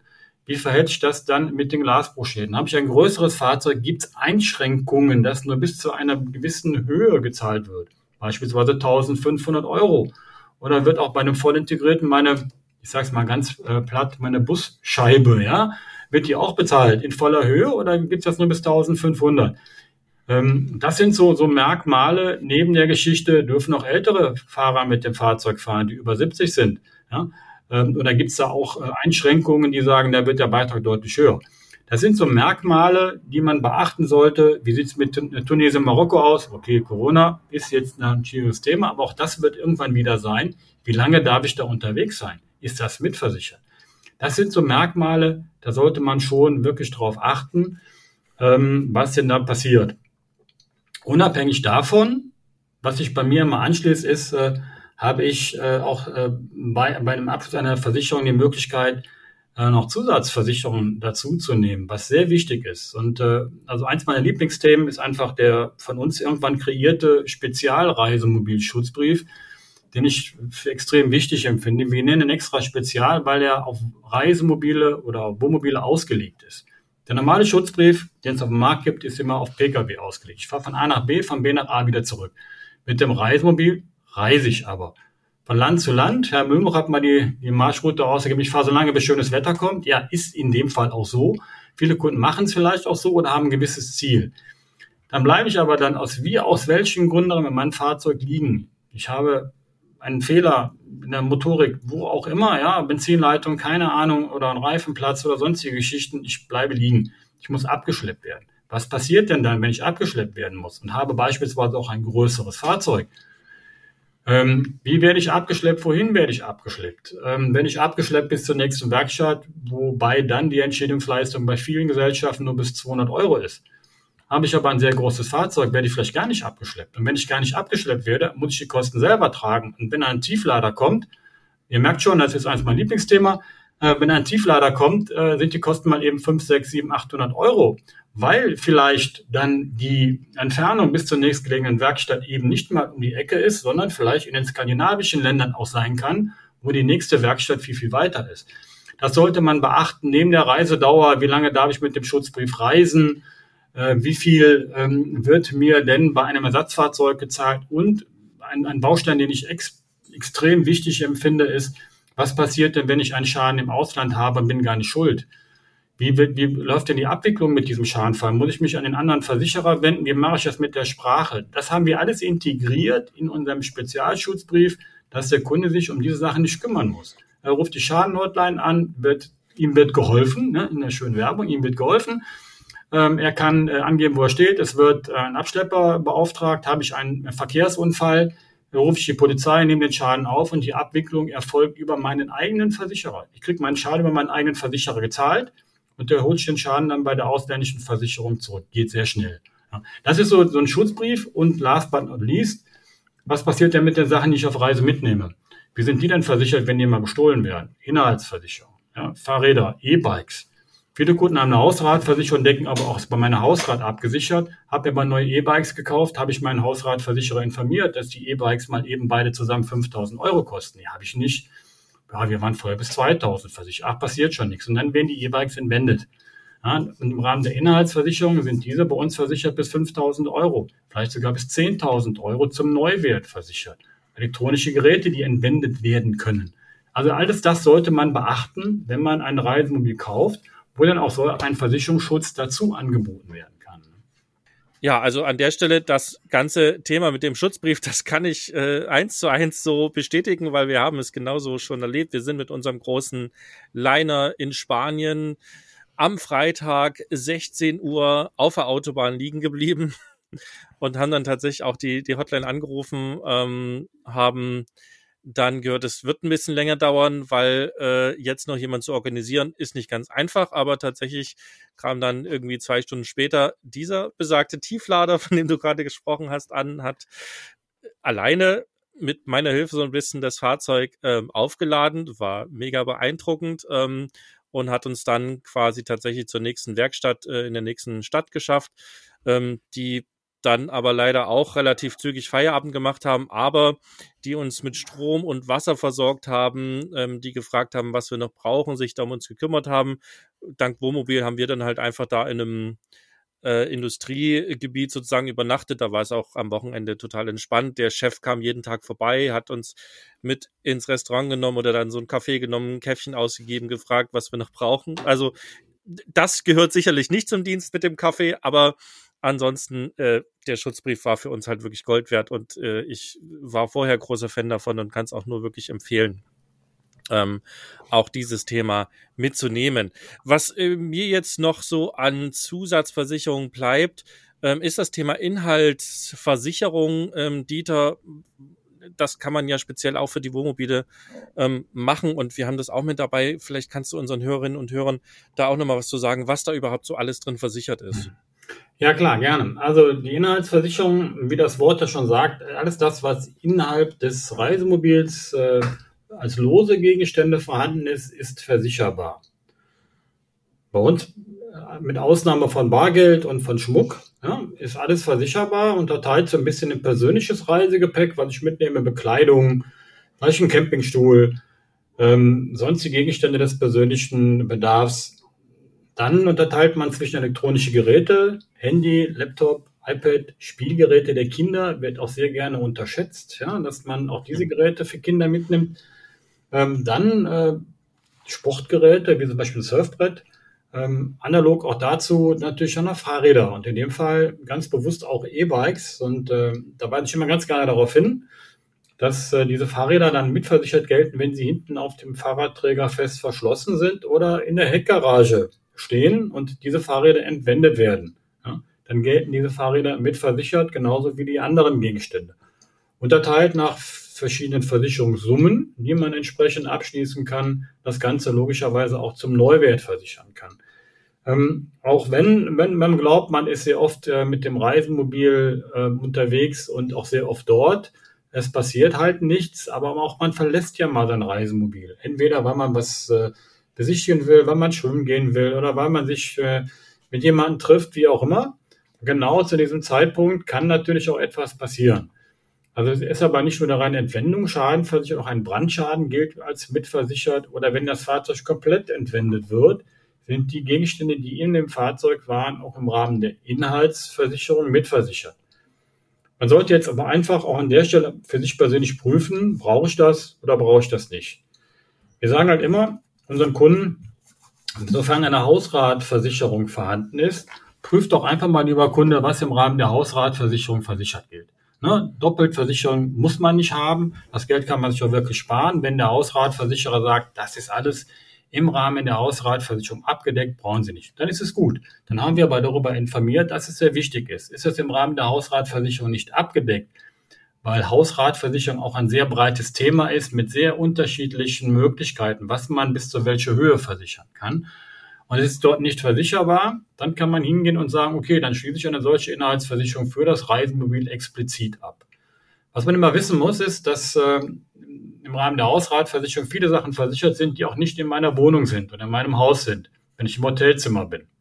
Hotelzimmer wird aufgebrochen, dann ist das versichert im Rahmen der Hausratversicherung. Beispielsweise mein Handy, das dort liegt und gestohlen wird, weil die Zimmertüre zu meinem äh, Zimmer in dem Hotel aufgebrochen wird. Wenn ich jetzt in meinem Reisemobil bin und äh, das Fahrzeug aufgebrochen wird und ich habe eine Hausratversicherung, kann die Hausratversicherung hingehen und sagen, das zahlen wir nicht, weil ein Fahrzeug nicht als Raum zählt, sondern eben als Fahrzeug. Und das muss man separat versichern. Also würde wie immer empfehlen, schaut mal in eure Hausratversicherung rein, ob das mitversichert gilt. Wenn ja, alles gut. Wenn nein, können wir das gerne anbieten. Ja, nur damit man dann nicht in einem möglichen Schadenfall da steht, ach, hätte ich das dann doch mal gemacht. Das weisen wir immer explizit darauf hin und der Kunde entscheidet also. Ne? Das äh, kann ich auch so bestätigen. Bei uns war es tatsächlich auch so, dass wir zu dem Zeitpunkt, als wir die abgeschlossen haben, eben keine Hausrat hatten, weil wir einfach nur äh, ein kleines Zimmer bei meinen Eltern hatten, weil wir ja im Wohnmobil dauerhaft unterwegs waren eine ganze Weile und äh, da hat sich das für uns halt gerechnet. Ansonsten bin ich da auch bei Dieter, muss man einfach checken, ob man es wirklich alles braucht. Ne? Nicht jede Versicherung macht auch wirklich Sinn. Okay, äh, das waren jetzt schon super viele Informationen. Ähm, das würde mich jetzt aber zu einer sehr wichtigen abschließenden Frage auf jeden Fall noch führen. Ähm, und die wäre, ähm, ja, wie kann ich denn jetzt diese, diese einzelnen Anbieter da draußen vergleichen? Also wir haben jetzt ganz viel ähm, erfahren von dir, was, was alles wichtig ist und welche Ausnahmen und Besonderheiten man beachten muss. Ähm, wir haben schon festgestellt, äh, mit jemandem reden, der sich damit auskennt, ist auf jeden Fall eine sinnvolle Geschichte. Ähm, aber wie kann ich denn jetzt so äh, im ersten Check vergleichen? Muss ich, muss ich alle Klauseln wirklich studieren? Muss ich jede Versicherungsbedingung durchgucken? Ähm, was kannst du da vielleicht unseren Hörern und Hörerinnen noch so an, an Tipps mitgeben? Ja, also es ist, ist immer sehr schwierig. Ne? Also es gibt den einen oder anderen auf dem Markt, der sagt, auch bei uns ist das und das versichert, bei uns gilt das und das versichert. Man unterscheidet sich ja schon auf dem Markt. Das, das ist schon so und da muss man einfach für sich persönlich abwägen, was ist jetzt für mich persönlich wichtig. Jetzt für mich persönlich wichtig, wie ich eben bereits sagte, nach, der, nach dieser persönlichen Checkliste, wie lange habe ich bei einem neuen Fahrzeug Anspruch auf eine Neupreisentschädigung, ist für mich wichtig, dass ich fahren kann, wohin ich möchte, innerhalb von Europa äh, ohne dass ich die Kilometer eingeschränkt habe, ist es für mich wichtig, dass da jemand anders mit dem Fahrzeug fahren darf. Ähm, was beispielsweise auch für den Schutzbrief gilt. Ganz kleiner Exkurs, nur dazu nochmal, äh, Sebastian, bei dem Schutzbrief ist das auch so, dass das Fahrzeug bei uns versichert gilt. Ja? Weil viele Kunden sagen ja auch, ich bin im ADAC. ADAC super, ist toll. ADAC ist aber personenbezogen. Das ist die Familie versichert. Ja? Bei uns ist das Fahrzeug versichert. Egal wer mit dem Fahrzeug fährt, er hat über den Schutzbrief Versicherungsschutz. Deswegen grenzen wir auch den Fahrerkreis bei der Auswahl der Möglichkeiten des Versicherungsschutzes nicht ein. Und das wäre dann auch vielleicht nochmal so ein Kriterium zu sagen, okay, es kann jeder fahren. Auch wir haben keine Einschränkungen im Alter, dass auch ältere Personen fahren können. Was passiert bei einem Unwetter? Wie wird denn da jetzt bezahlt, wenn ich einen Hagelschaden mal nicht reparieren lasse? Weil viele lassen ja meinen Hagelschaden am Dach nicht reparieren. Das sind so Kriterien, die ich für mich persönlich ähm, schon mal auslegen muss. Und dann habe ich nur die Möglichkeit, dies auf dem Markt zu vergleichen, indem ich mir dann auch mal das ein oder andere Vergleichsangebot hole. Oder aber auch dann mal Fragen stellen kann, wie wird denn das bezahlt, um mal zu hören, wie ist denn also die Serviceleistung der einzelnen Anbieter. Auch das ist ja so eine Geschichte, wo man vielleicht mal raushören kann, okay, man kennt ja den oder die Anbieter nicht, weil es eben nicht mal typischer Versicherungsvertreter ist, der um die Ecke sitzt, sondern das ist ein Spezialanbieter, den ich anrufen kann, über den ich vielleicht über einen Reisemobilhändler gelange, äh, aber einfach mal zu erfahren, wie sind die denn so in der Auskunft äh, dann bestückt? Äh, wie sind sie? Sind sie freundlich unterwegs? Wie erreiche ich sie denn? Erreiche ich sie morgens um acht, genauso wie abends um 17 Uhr, das an jedem Tag sogar samstags vielleicht, wenn ich ein Problem habe, von 9 bis 13, bietet das jeder an, das Thema Service. Das sollte man an der Stelle schon auch ein bisschen mit in die Waagschale werfen, äh, wenn ich denn dann sage, okay, gut, ich entscheide mich für jemanden. Und äh, da würde ich persönlich immer auch ein bisschen Wert drauf legen, zu sagen, äh, der Beitrag ist eine Geschichte, die Leistung ist die andere Geschichte, aber wie wird denn auch an der Stelle mit mir umgegangen? Und das muss man halt an der Stelle auch für sich persönlich entscheiden, ob mir das dann wert ist, mal 30 oder 40 Euro im Jahr mehr zu bezahlen und auch Fragen stellen zu können, die dann auch so beantwortet werden können, dass ich zufrieden bin. Ne? Das ist halt so dann die Marschroute, die ich jetzt auslegen würde. Also wie gesagt, den Spezialanbieter, den würde ich schon mit in die Waagschale werfen und dann mal schauen, äh, wie denn da die einzelnen Unterschiede sind. Ja, das ähm, kann ich so auch unterschreiben. Ähm, wir würden euch da auch nochmal eine Checkliste in den Show Notes mit verlinken, wo wir euch das nochmal ein bisschen zusammenfassen. Ähm, aber ja, da hat Dieter auch die Sachen ähm, mit auf den, auf den Punkt gebracht, die aus meiner Sicht auch relevant waren. Aber ja, das muss jeder von euch halt entsprechend dann für sich abschätzen. Ähm, das war heute, glaube ich, einer unserer längsten Podcasts ähm, und wir haben noch nicht mal alle Themen geschafft, ähm, die es dazu vielleicht noch gäbe. Ähm, trotz alledem wollen wir hier jetzt langsam zu einem Ende kommen. Ähm, Nela hat uns nämlich schon verlassen, äh, wer sich wundert. Ähm, die musste gerade zum Covid-Test. Die kommen uns nämlich äh, diese Woche besuchen hier in Portugal und äh, da man für die Reise einen Test braucht, ging es da jetzt quasi gerade los. Ähm, ich würde das ganze Thema noch mal ein bisschen zusammenfassen und dann gucken wir mal, ob Dieter noch äh, vielleicht auch ein, zwei Punkte hat, die er noch nicht genannt hat, die ihm aber noch wichtig sind. Also kurz zusammengefasst, günstig, günstig ist nicht immer gut. Ähm, günstig kann okay sein, muss es aber nicht. Ihr habt ja gerade ganz viele Punkte äh, gehört, die ihr vielleicht mit für euch in die Waagschale werfen könnt.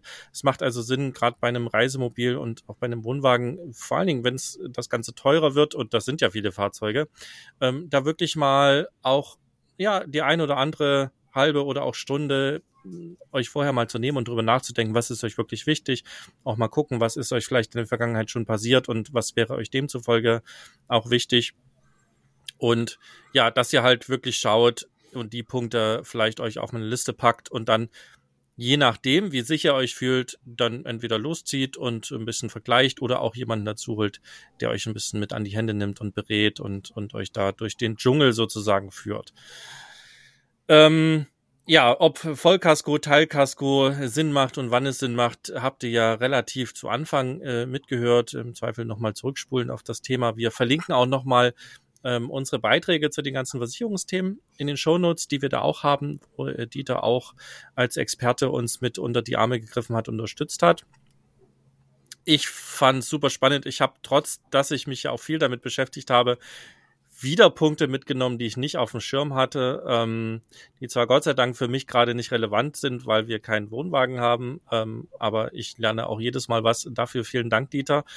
Ähm, Und damit würde ich mich jetzt äh, bei unseren äh, Hörern und Hörerinnen schon mal verabschieden, nochmal ganz kurz auf unser Campingbuch hinweisen. Unter camperstyle.de slash Buch findet ihr alle Informationen. Und wie gesagt, wir werden euch in den Shownotes nochmal hier alles verlinken, was wir zu den Themen haben. Mir hat's viel Spaß gemacht, ich habe viel gelernt und damit würde ich jetzt an Dieter die letzten Worte übergeben. Ähm, du kannst dich entweder nochmal kurz verabschieden oder auch nochmal abschließend ein paar Worte sagen, die du noch für wichtig erachtest.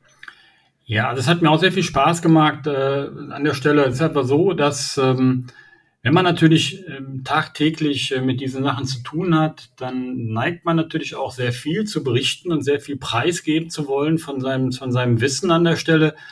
Ähm, das ist nicht immer ganz einfach, gerade dann, wenn man in so Geschichten reinkommt wie SF-Klassenstruktur. Das ist schon sehr versicherungstheoretisch hat aber eine bestimmte Bewandtnis. Und da kann ich alle nur, nur sagen, ähm, sich einfach mal auf unserer Seite schlau zu machen. Das haben wir dort auch nochmal erklärt. Oder wenn da Fragen dazu sind, sich einfach mal an den Hörer zu begeben und uns anzurufen. Ja? Oder einfach mal eine E-Mail zu schreiben. Das kann man also genauso gut. Und die würden wir dann auch sehr gerne beantworten, äh, wenn dann spezielle Fragen dazu sind. Ja, ansonsten, ne, das, das Thema, das Spektrum bei Reisemobilversicherung ist extrem groß, weil es eben nicht diese typische Kfz-Versicherung ist. Und gerade deshalb, weil es nicht diese typische Kfz-Versicherung ist, gibt es auch Besonderheiten. Und diese Besonderheiten muss man einfach wissen. Und das, das fängt also schon an, was jetzt mit meiner Kise, die, jetzt, äh, die ich jetzt mitversichert habe, wie Sebastian sagte, die kaufe ich mir jetzt neu. Muss ich die, muss ich die später nochmal angeben? Was ist mit einem Schutzbrief? Was ist mit einem Hagelschaden, der entstanden ist? Kommt ein Sachverständiger raus? Wie kann ich den abrechnen lassen? Welche Selbstbeteiligung habe ich dazu? Ja, und was, was passiert mit einer Inhaltsversicherung mit meinen Sachen, die ich mit auf Reisen nehme? Ich habe meine beiden Kinder mit, ja gut, äh, Spielgeräte sind gestohlen, habe ich die mit angegeben? Nein, habe ich nicht. Oder habe ich sowohl im Rahmen einer Inhaltsversicherung? All das sollte man sich natürlich äh, schon vergewissern, wenn man ein Reisemobil kauft und sich auch nicht scheuen, auch mal, wenn man es denn bei einem Händler kauft, auch den Händler zu befragen, wen kann er denn im Rahmen der Versicherung empfehlen. Ja? Ähm, das ist dann auch sehr interessant, mal zu erfahren, äh, dass wir doch sehr, sehr stark bundesweit aufgestellt sind, weil wir gerade in den Bereichen der, der Neuerung oder der Spezialisierung immer ziemlich weit vorne sind, weil wir gerade auch, weil er Müllenbruch lange Reisemobilverkäufer war, die Belange der Kunden kennen. Ja, und gerade durch die Kontakte der vielen Reisemobilhändler, die wir haben, auch sehr viele Produkte so kreiert haben, weil wir also mit Nachdruck darauf hingewiesen worden sind, macht das doch mal so. Wir werden sehr oft gefragt, dass, warum ist das nicht mitversichert? Könnte man nicht jenes machen? Danach legen wir also unsere Produkte aus. So, ihr merkt schon, ähm, ich komme mir sehr gerne von Höckchen auf Stöckchen, weil es einfach ein sehr, sehr großes Thema ist. Es hat mir sehr viel Spaß gemacht. Äh, kurzweilig war es für mich schon, die Zeit ist rasend schnell umgegangen, also für mich auf jeden Fall, weil ich einen sehr großen Redeanteil hatte.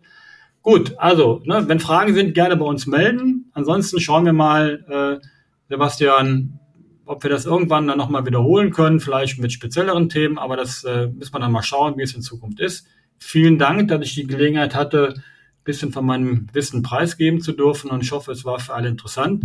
Bleibt alle gesund und kommt gut durch die Zeit. Vielen Dank. Und obwohl ich das letzte Wort an Dieter gegeben habe, noch kurz die Ergänzung. Also wir sammeln natürlich auch die Fragen, die von euch bei uns reinkommen. Und ich äh, bin mir sicher, dass wir da sicherlich nochmal so ein Spezialthemen Podcast machen. Ähm, aber da sammeln wir jetzt erstmal die Infos. Ja, Dieter, vielen Dank nochmal und äh, bis zum nächsten Samstag, liebe Hörer und Hörerinnen. Macht es gut. Tschüss. Tschüss.